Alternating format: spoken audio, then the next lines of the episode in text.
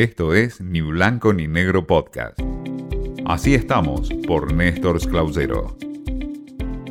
Hola, el gusto en saludarlos. Hoy estaré hablando de lo que ocurre con la libertad de prensa en una jornada muy especial como es la de todos los 3 de mayo, cuando a nivel internacional se conmemora, se celebra, se recuerda, se tiene presente la libertad de prensa. Y esto tiene mucho que ver con lo que está ocurriendo de distinta manera en distintos países del mundo. En algunos por la opresión de los estados, sabemos mucho de lo que ocurre en África, en el sudeste asiático, países de los cuales ni siquiera se tiene referencia directa de lo que sucede allí. Y también aquí, en nuestro patio, en América Latina, la situación es muy crítica. En América Central, la situación es muy difícil, por ejemplo, en Nicaragua, en El Salvador, lo que ocurre en Colombia, lo que sucede en algunos eh, países eh, centroamericanos preocupa y cada vez más. El caso de México también lo es, por otro costado, como es la cuestión del narcotráfico, y también en países como el nuestro, en donde las distintas teorías, que si bien no van con ataques que llevan a la pérdida de vida de los periodistas o de quienes tienen responsabilidad en los medios, por suerte hasta ahora,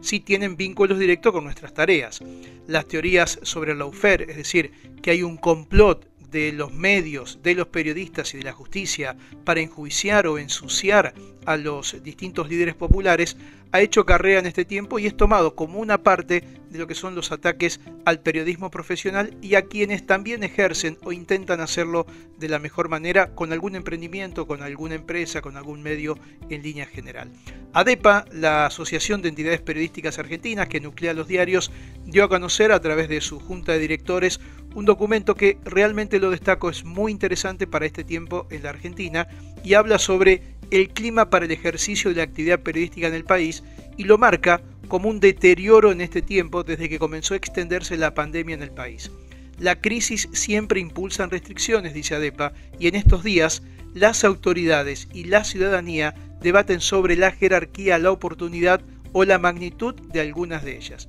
Y también, agrega el trabajo, que en diversos ámbitos de la coalición gobernantes se intensificaron en los últimos meses la postulación del lawfare como tesis que plantea una confabulación de sectores de la prensa y el Poder Judicial con vistas a fraguar procesos contra referentes del actual oficialismo. Esto es realmente grave lo que está sucediendo y es un ataque muy duro que tiene la prensa porque sea de distinta manera a la industria, muchas veces con la famosa pauta oficial que se le corta, con los aprietes que hay a sectores privados para apoyar o no algunos emprendimientos y obviamente también con nombre y apellido a cada uno de los periodistas que trabajan, por ejemplo, en la investigación. Hay que tener mucho cuidado con esto y abre una puerta, una luz amarilla en torno a la libertad de prensa en la Argentina, con la autocensura, ya sea de los colegas como también de las empresas, a partir de esa realidad. Lo quería traer con este documento de ADEPA y para tener presente en este 3 de mayo que comenzó a vivir a nivel internacional un día bastante oscuro por lo que ocurre con la pandemia y también por las situaciones políticas y sociales que se da a nivel internacional.